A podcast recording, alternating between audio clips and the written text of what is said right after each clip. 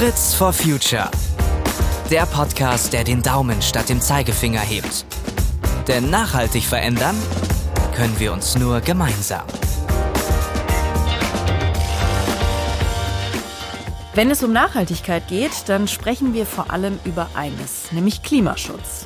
Viel zu selten geht es momentan um Umweltschutz. Und das ist ein großes Problem, sagen meine beiden Gesprächsgäste in dieser Podcast-Folge. Ich freue mich sehr, mit Dr. Frauke Fischer und mit Eva Stengel über die Wichtigkeit von Biodiversität und Artenvielfalt zu sprechen und die Frage zu klären, was hat die Mücke eigentlich je für uns getan? Herzlich willkommen, ihr beiden. Vielen Dank für die Einladung. Herzlichen Dank für die Einladung. Frauke, ich fange mal mit dir an. Du bist äh, studierte Biologin und hältst wirklich spannende Vorträge über Biodiversität und berätst auch Unternehmen zu diesem Thema. Erklär doch erstmal für alle, die das nicht so genau wissen, was ist denn das eigentlich Biodiversität? Mhm. Ja, Biodiversität bezeichnet die Vielfalt des Lebens auf unserem Planeten und eben nicht einfach nur Artenvielfalt, wie viele Leute denken, sondern die ähm, Vielfalt des Lebens auf unterschiedlichen Niveaus. Also einmal die Vielfalt innerhalb von Arten, genetische Vielfalt. Äh, ein Pudel und ein Dackel sind ja beide Hunde, also gehören zur gleichen Art, aber sind, sehen sich offensichtlich nicht allzu ähnlich, sind also keine genetischen Kopien voneinander. Oder auch wir, wir können uns jetzt alle nicht sehen, wir gehören alle zu einer Art, dem Homo sapiens, dem Menschen, aber wir sind auch keine genetischen Kopien voneinander. Dann klar gibt's die verschiedenen Arten, Tier- und Pflanzenarten, die unterscheiden sich alle. Und die dritte Komponente von Biodiversität, das ist die Vielfalt von Ökosystemen. Also eine Wüste ist kein Wattenmeer, ein Regenwald ist kein Korallenriff. Das sind die drei Ebenen und die sind sehr wichtig, ähm, unter anderem, weil diese Biodiversität, dazu kommen wir sicher gleich noch, ähm, Ökosystemleistung für uns Menschen bereitstellt, die für uns alle überlebenswichtig sind. Ja, das musst du am besten direkt nochmal genauer erklären. Also warum ist das so wichtig, auch diese ganzen Systeme zu schützen? Mhm. Genau, also wir äh, äh, intakte Ökosysteme erbringen Leistungen für uns. Leistungen, die wir alle nutzen, die wir alle übrigens ja netterweise auch kostenlos nutzen dürfen und die uns deshalb so selbstverständlich sind und gar nicht mehr bewusst, häufig nicht mehr bewusst ist, was das eigentlich bedeutet. Und ich nenne mal ein paar Beispiele. Also der Erhalt oder der Aufbau fruchtbarer Böden, das ist etwas, was Menschen nicht machen können. Man kann alle Nobelpreisträger der Erde mit allem Geld der Welt und allem technischen Equipment in einen Raum setzen, gibt ihnen einen Eimer Sand und sie kommen mit einem Eimer Sand da auch wieder raus. Also die Generierung fruchtbarer Böden, das können nur Mikroorganismen machen in ja, intakten Ökosystem, in einem intakten Bodenökosystem. Und wenn wir dann zum Beispiel ja wissen, dass unsere gesamte menschliche Ernährung letzten Endes auf fruchtbaren Böden beruht, mit Ausnahme von Meeresfischen zugegebenermaßen, dann ähm, wissen wir schon, ah, das ist offensichtlich total wichtig für uns. Aber es gibt auch andere Dinge, also andere Sachen, die auch zum Beispiel mit Ernährung zusammenhängen, Bestäubung von Nutzpflanzen etwa.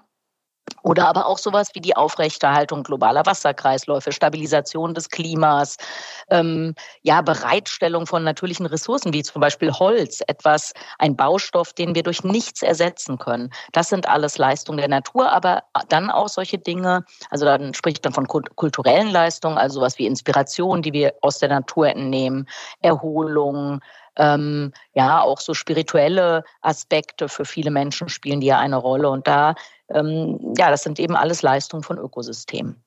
Und es ist, so wie du es jetzt auch beschreibst, ja die Grundlage von allem. Also ohne das geht so ja gar nichts. Das. Genau, also wenn, also wir, wir können, wie gesagt, also die, die meisten dieser Dinge können wir gar nicht ersetzen. Also wie zum Beispiel die Generierung fruchtbarer Böden. Dann gibt es Sachen, die können wir rein theoretisch ersetzen. Also man kann Blüten auch von Hand bestäuben, aber nur mal eine Größenordnung. Ein Mensch schafft ungefähr 10.000 Blüten am Tag. Wilde Insekten schaffen ungefähr 300.000 Blüten am Tag. Also das ist schon mal eine ganz, ganz andere Nummer. Oder wenn man sich vorstellt, das Reinerhaltung von Luft und Wasser, das machen Wälder kostenlos ähm, und super effizient. Das können wir natürlich auch irgendwie durch technische Filteranlagen machen, aber das wird wahnsinnig teuer. Und vielleicht noch ganz kurz zu den Kosten, wenn wir da ganz kurz bleiben. Es ist möglich, den Wert von Ökosystemleistungen monetär zu bewerten. Und dann kommt man zu Zahlen, die jedes Jahr ungefähr doppelt so hoch sind wie der Wert des weltweiten Bruttosozialprodukts. Und gleichzeitig weiß man, dass ungefähr zwei Drittel aller menschlichen Leistungen dann wiederum abhängig sind von Leistungen aus der Natur. Das heißt, wir haben weder das Geld noch das Know-how, äh, das zu machen, was die Natur macht. Und wie gesagt, warum soll ich jemand, der alles kostenlos, perfekt kostenlos für mich arbeitet, warum soll ich dem eigentlich so ins Handwerk fuschen? Ja, das stimmt. Und jetzt habe ich ja vorhin gesagt, du berätst auch Unternehmen zu diesem Thema. Ist das bei denen denn schon angekommen, dass das relevant ist? Ja, ganz, das ist ganz interessant. Also wir ähm, beraten Unternehmen eigentlich seit 20 Jahren zu diesem Thema. Und am Anfang muss man sagen, war es ein hartes Brot. Also wenn wir über Biodiversität gesprochen haben, über Ökosystemleistung, haben die Unternehmen gesagt, ach nee, wissen Sie was, wir machen schon Klima und dann diese ganze, das ganze Umwelt- und Naturschutzgedöns, das kann doch der Staat machen oder Naturschutzorganisationen, das ist überhaupt nicht unser Turf. Das hat sich total geändert. Vielleicht hat es sich, also sehr merklich hat es sich geändert in den letzten zwei Jahren. Und vielleicht hat das was mit Corona Corona zu tun, denn auch diese zoonotische Pandemie hat ja ihre Ursache darin, dass Menschen irgendwo in die Natur eingegriffen haben.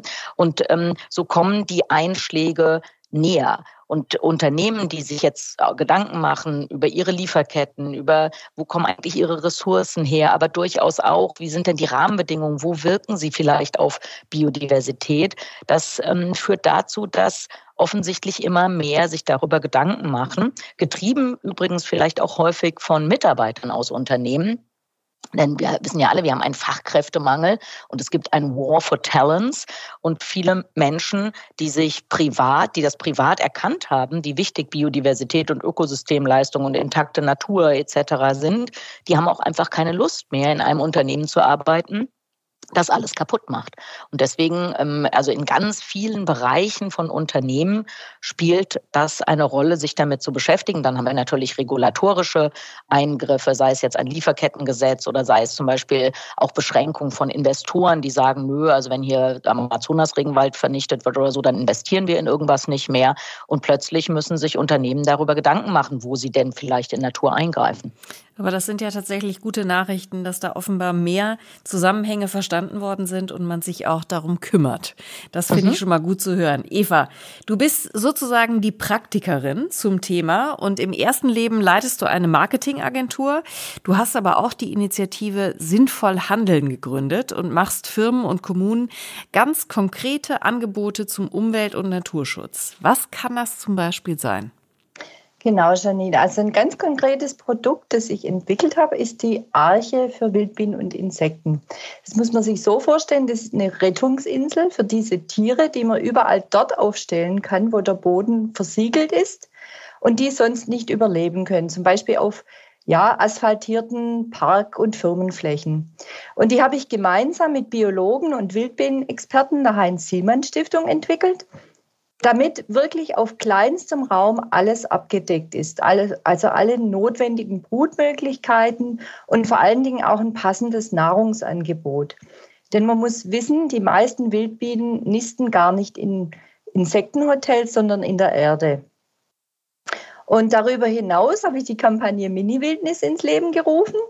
In Deutschland gibt es nämlich inzwischen viel zu wenig Flächen, auf denen sich Tiere und Pflanzen generell ungestört entwickeln können. Ja, also in ganz Deutschland gibt es gerade mal noch 0,6 Prozent echte Wildnis, geschweige denn eben diese Ruderal- und Brachflächen, die von den meisten Menschen als ungepflegt wahrgenommen werden. Also die sagen, wie sieht's denn hier aus? Und das ist ja schrecklich und so weiter, obwohl das eigentlich Natur ist. Und die Kampagne Mini-Wildnis gibt den Tieren und Pflanzen auf genau solchen Flächen eine Stimme. Also wir wollen wild, lautet da die Überschrift. Und ich möchte Anreize schaffen, kleine wilde Lebensräume zu erhalten und zu schaffen. Und eben mit einer etwas ungewöhnlichen Ansprache, die wiederum verknüpft, verknüpft ist mit äh, äh, digitalen Mitmachangeboten, also ganz konkreten Checklisten, wie man Lebensräume schafft die kommen übrigens vom Medienpartner Verlag Eugen Ulmer und die Möglichkeit eben äh, über Social Media dann Naturbeobachtungen zu teilen. Das sind die Angebote. Super spannend, äh, was du da anbietest alles. Und jetzt hat ja Frauke vorhin schon erzählt, dass die Unternehmen sich zunehmend mehr für das Thema interessieren. Wie ist es denn bei dir? Also gehst du noch mehr aktiv auf die Firmen und die Kommunen zu oder kommen die inzwischen auch häufiger zu dir? Also wie äh, Frauke vorhin erwähnt hat, es war tatsächlich zu Anfang ein ganz, ja, zäh, eine zähe Geschichte.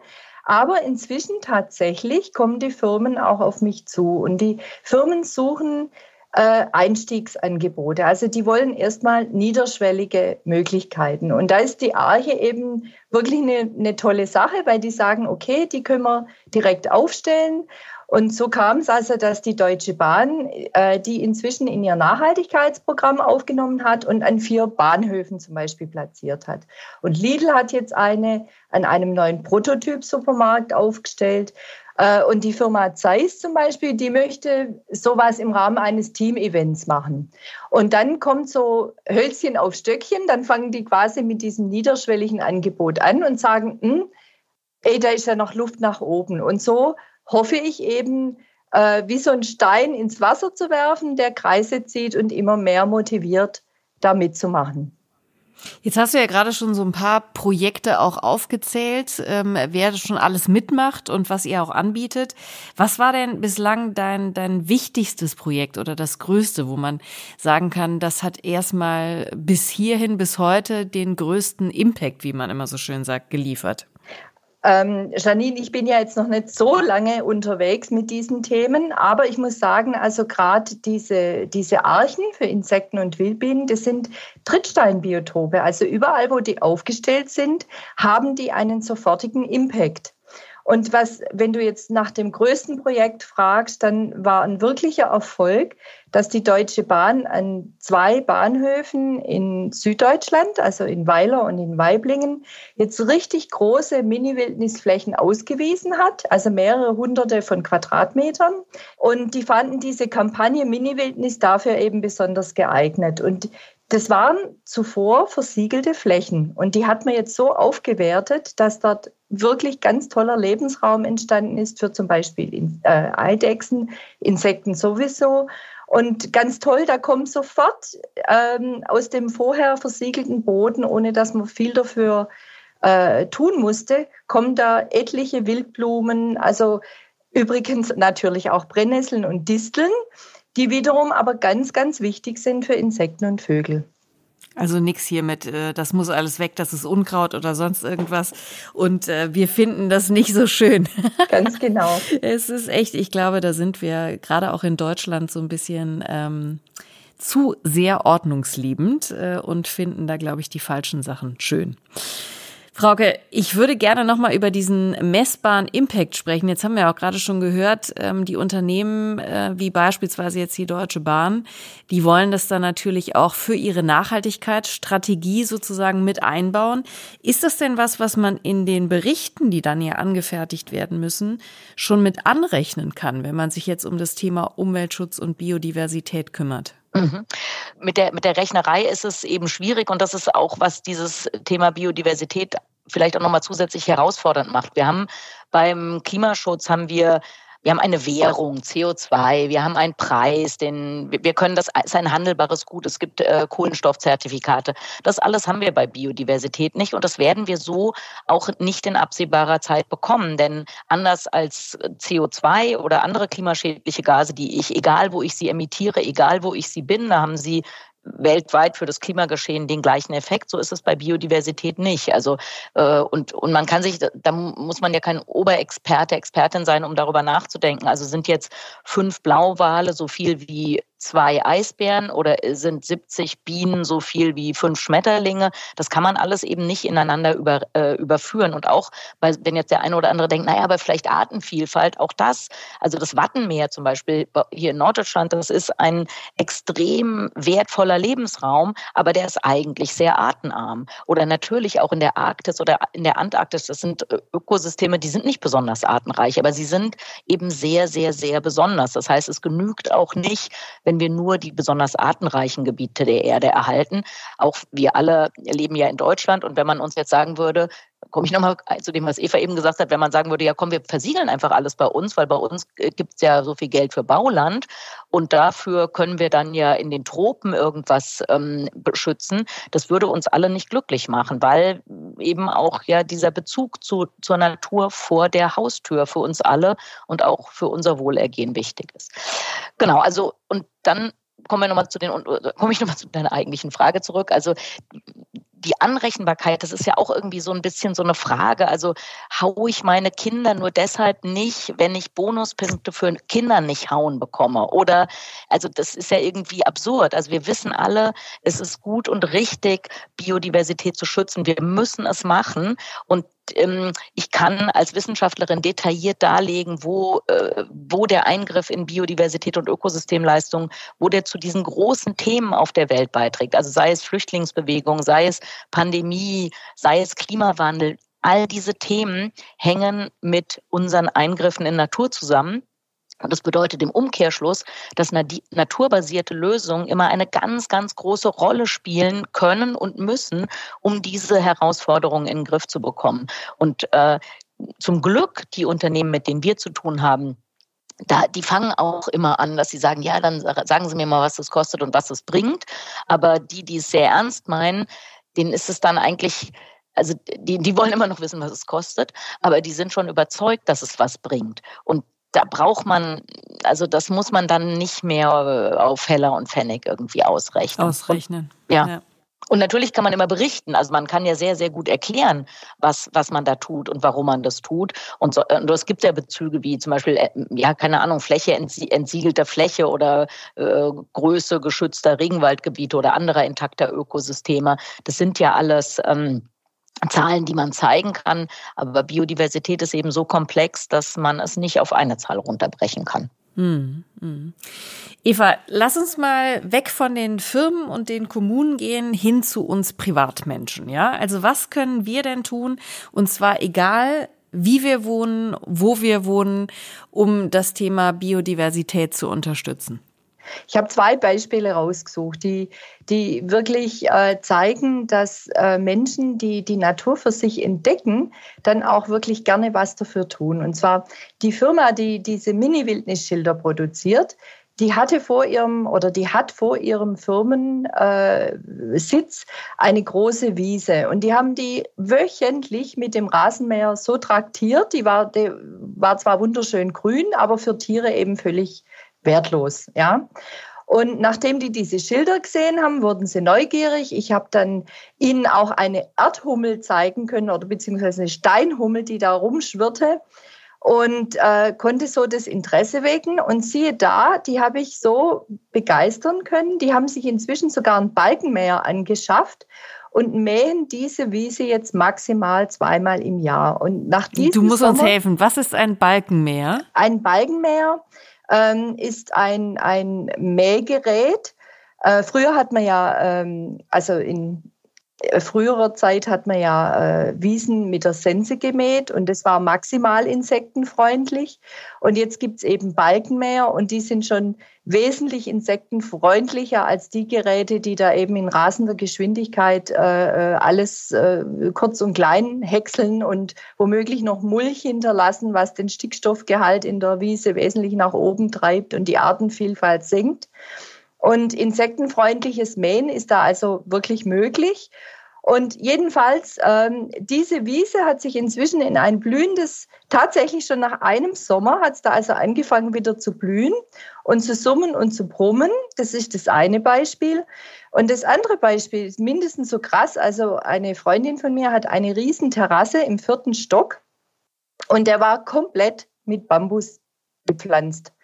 Und sie bekam einen Enkel und hat sich dann doch irgendwie auch begonnen, mit den Themen auseinanderzusetzen. Und dann ließ sie über einen Kran ihre ganzen Bambuspflanzen entfernen und hat ähm, alle Balkonkästen, also riesige Balkonkästen komplett naturnah umgestaltet, hat Nistkästen aufgehängt, Wasserstellen für Vögel angebracht, mit Ganzjahresvogelfütterung begonnen und hat ihre Terrasse auch innerhalb kürzester Zeit in ein kleines Naturparadies umgewandelt im vierten Stock.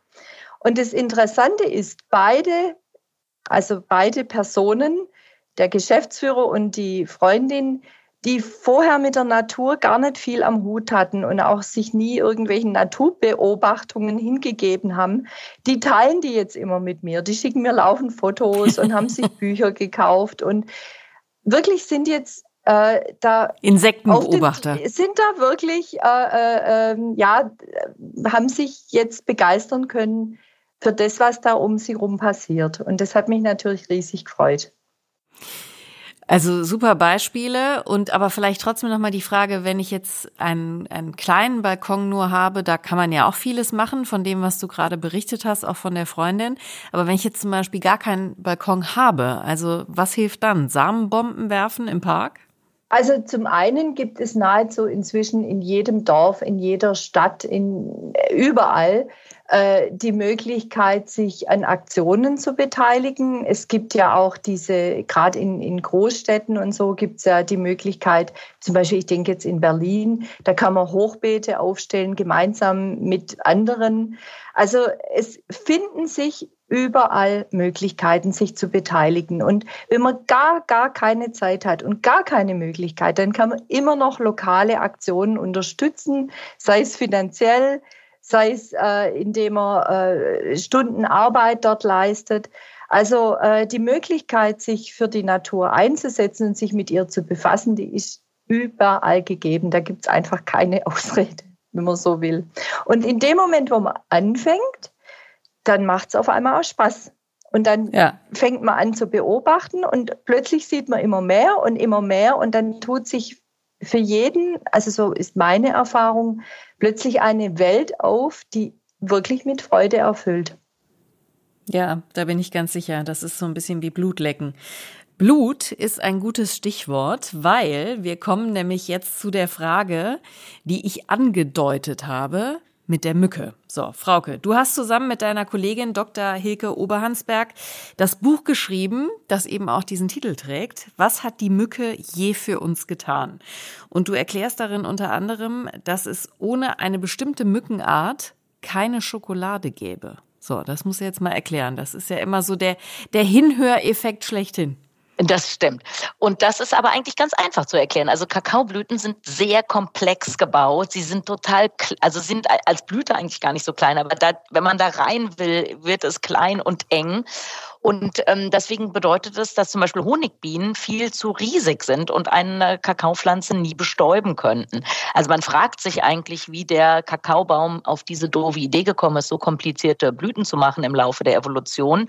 Denn ähm, eigentlich hat er nur eins damit erreicht, dass die, oder er zwei Sachen damit erreicht. Das eine ist, dass die Bestäubungsrate sehr, sehr niedrig ist und das andere, dass er sicherstellen kann, dass er auch immer nur bestäubt wird mit anderen, mit Pollen von anderen Kakaopflanzen, weil diese Mücken, diese zwei Arten von Bartenmücken, die also die Hauptbestäuber von Kakao sind, eben auch wirklich nur diese Kakaoblüten besuchen.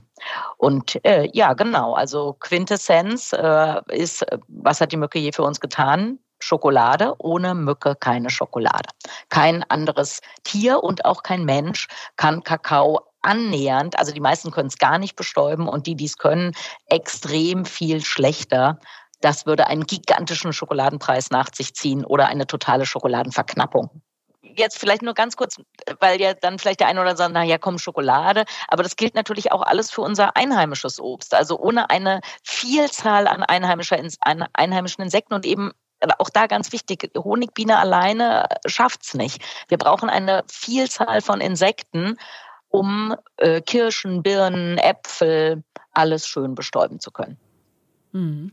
Aber ich fand, weil du vorhin auch gesagt hast, äh, das Thema Wirtschaftsleistung ne, von ähm, unterschiedlichsten Insekten und von den äh, Systemen, die da natürlich bestehen. Deswegen, Eva, an dich nochmal die Frage, weil wir natürlich so oft auch über äh, Bienen sprechen, ja. Wie kann man da die Wirtschaftsleistung beziffern? Wie hoch ist die? Also ich habe dann recherchiert, Janine, und es gibt da eine Studie der Uni Hohenheim.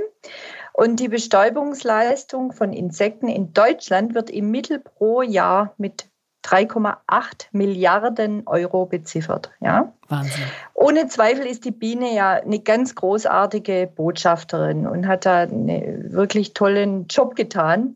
Aber ich persönlich und viele andere auch finden diesen Satz von Alexander von Humboldt so treffend. Alles hängt mit allem zusammen. Und alle Tier- und Pflanzenarten, und da hat ja auch Frauke gerade nochmal so drauf abgehoben, alle Tier- und Pflanzenarten haben ihre wichtige Rolle im großen Ganzen. Und die Leistung kann man eigentlich gar nicht in Euro bemessen. Denn insgesamt, uns eingeschlossen, ist es unsere Lebensgrundlage. Und deshalb immer diese Frage nach der Wirtschaftsleistung. Ich finde, das ist so eine menschliche Sicht der Dinge. Hm. Total. Aber weil du es auch gerade so gesagt hast, habe ich noch eine ähm, sehr passende Abschlussfrage an euch beide, weil es ist so, dass im aktuellen Koalitionsvertrag die Artenvielfalt als Menschheitsaufgabe und ethische Verpflichtung beschrieben wird. Das ist ja erstmal gut, dass es da so explizit drin steht. Was muss, Frauke, vielleicht kannst du mal anfangen, dringend passieren, damit wir dieser Aufgabe wirklich gerecht werden können? Mhm.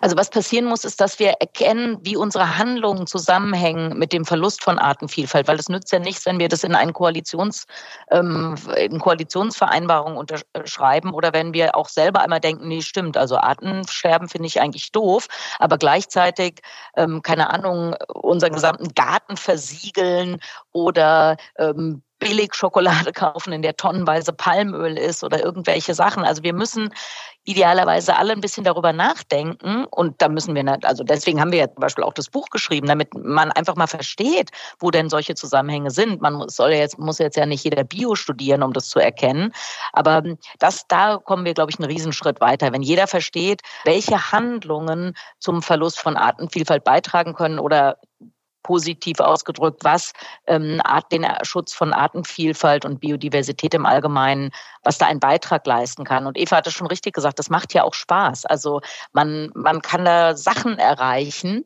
Und das ist, ähm, also viele Menschen mögen ja gerne eine Wirkung erzielen mit dem, was sie tun. Und man kann dann eine sehr positive Wirkung erzielen. Und äh, Genau, also ich glaube, wir dürfen uns nicht so trennen und deswegen fast noch ganz am Anfang hast du gesagt, es geht heute um Umweltschutz und ich glaube, da, das müssen wir erkennen. Es geht nicht um Umwelt, Umweltschutz. Umwelt hat so ein bisschen, das klingt so, als würde es uns Menschen geben und dann gibt es eine Welt um uns. Und wenn wir Zeit und Lust und Geld haben, dann kümmern wir uns halt auch mal um die Welt um uns. Aber eigentlich geht es ja um uns selber.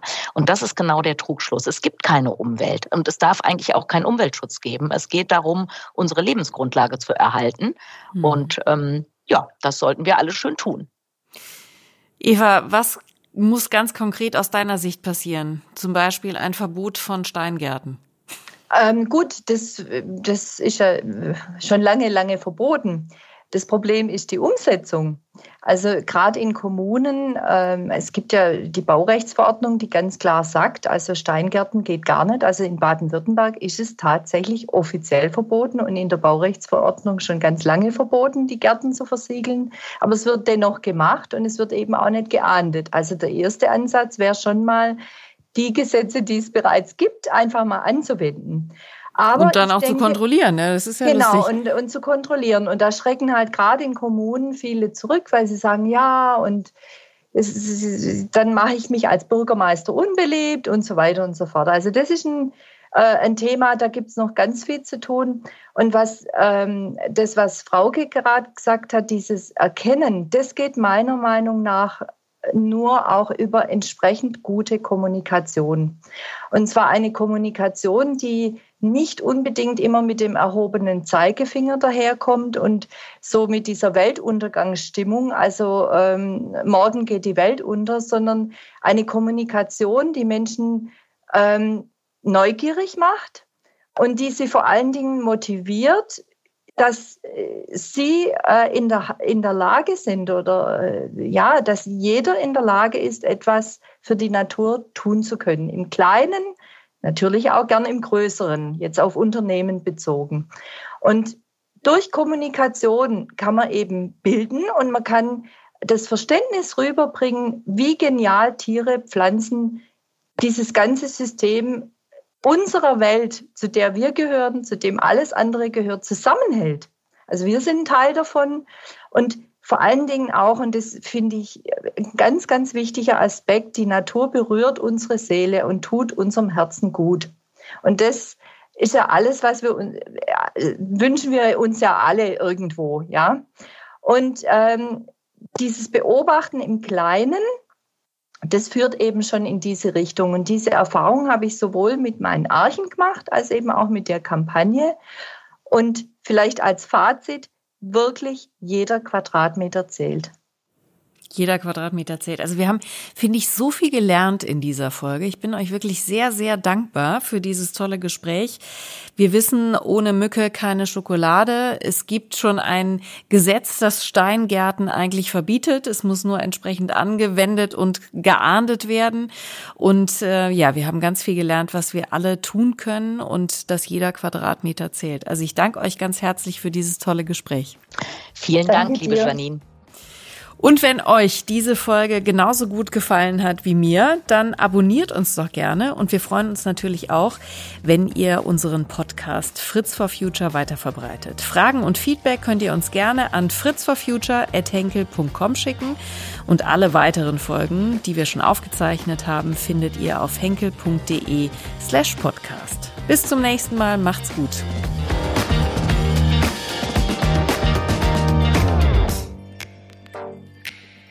Fritz for Future. Der Podcast, der den Daumen statt dem Zeigefinger hebt. Denn nachhaltig verändern können wir uns nur gemeinsam.